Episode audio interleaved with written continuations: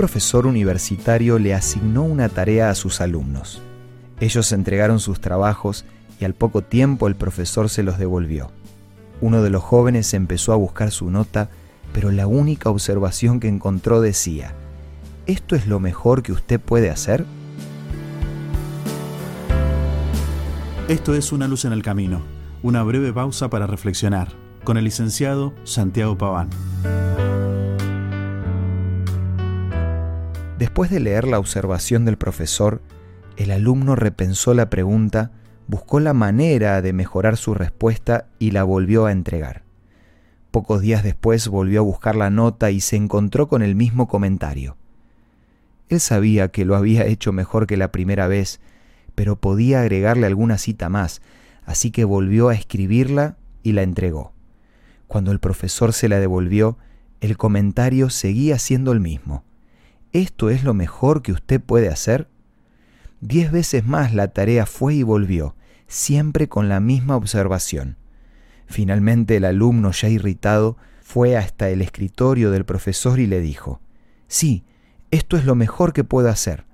A lo que el profesor le respondió, Bueno, entonces ahora sí lo voy a leer. Qué importante es hacer siempre lo mejor buscando la excelencia para marcar la diferencia donde nos toque estar. Seguramente te cruzaste con alguien que hizo su trabajo a medias y tuviste que pasar por un trago amargo.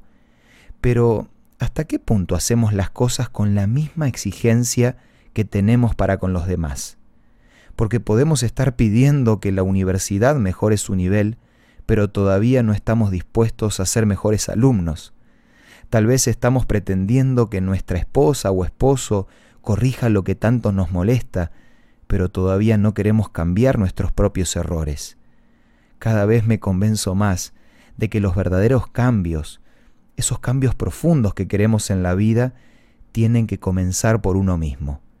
Porque es fácil quejarse o evaluar rigurosamente lo que hacen otros, pero ¿de qué manera nos evaluamos a nosotros mismos? Te propongo que enfrentemos la vida como si fuera un blog de notas. Una vez que terminamos de escribir un párrafo, releemos el texto, marcamos los errores y corregimos.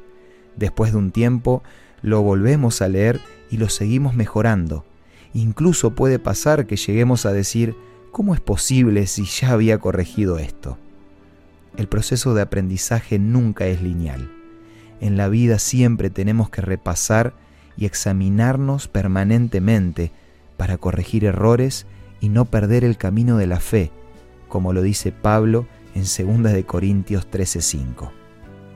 Si te gustaría recibir más contenido sobre este tema, podés solicitar a nuestros puntos de contacto la revista Entre Familia, que te ofrecemos gratuitamente.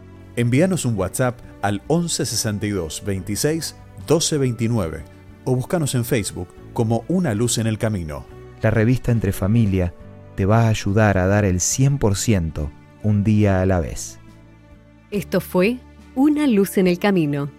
Te esperamos mañana para un nuevo encuentro, cuando volveremos a decir... Permitamos que a lo largo de las horas de cada día Dios sea una luz en nuestro camino.